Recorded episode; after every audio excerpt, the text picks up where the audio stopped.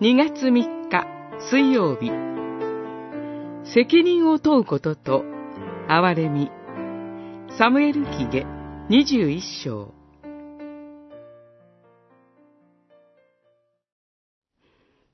ダビデはそこからサウルの骨と、その子、ヨナタンの骨を運び、人々は今回さらされた者たちの骨を集め、サウルと、その子、ヨナタンの骨と共に、ベニヤミンの地、ツラにあるサウルの父、騎手の墓に葬った。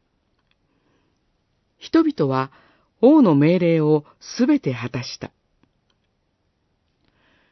この後、神はこの国の祈りに応えられた。二十一章、十三節、十四節。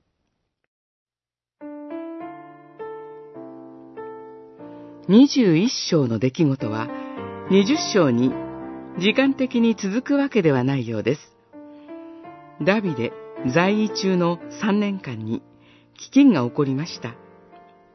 主に問うと、ギブオン人を殺したサウルと、その家に責任があると分かりました。ギブオン人とは、イスラエルの民がヨシアに率いられてカナンの地に入ってきたとき、遠方から来たと偽って命を保証する協定を結ばせた人々です。イスラエルは主にかけて誓ったので、彼らに手をかけることができず、彼らはイスラエルの間に住み続けることとなりました。サウルは、その誓いを破って、ギブオン人を滅ぼそうとしたのです。ダビデは、ギブオン人の要求通りに、サウルの子孫、7名を引き渡しました。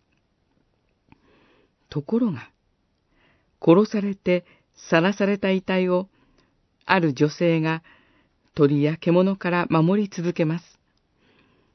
ダビデは心を動かされ、まだ葬られないままであったサウルとヨナタンの遺骨と共に彼らを墓に葬ります。神はサウルの子孫が処刑された時ではなく、晒されていた者たちが葬られた後に飢饉の収束を求める祈りに応えられました。責任を問いつつも、憐れみが失われてはならないのです。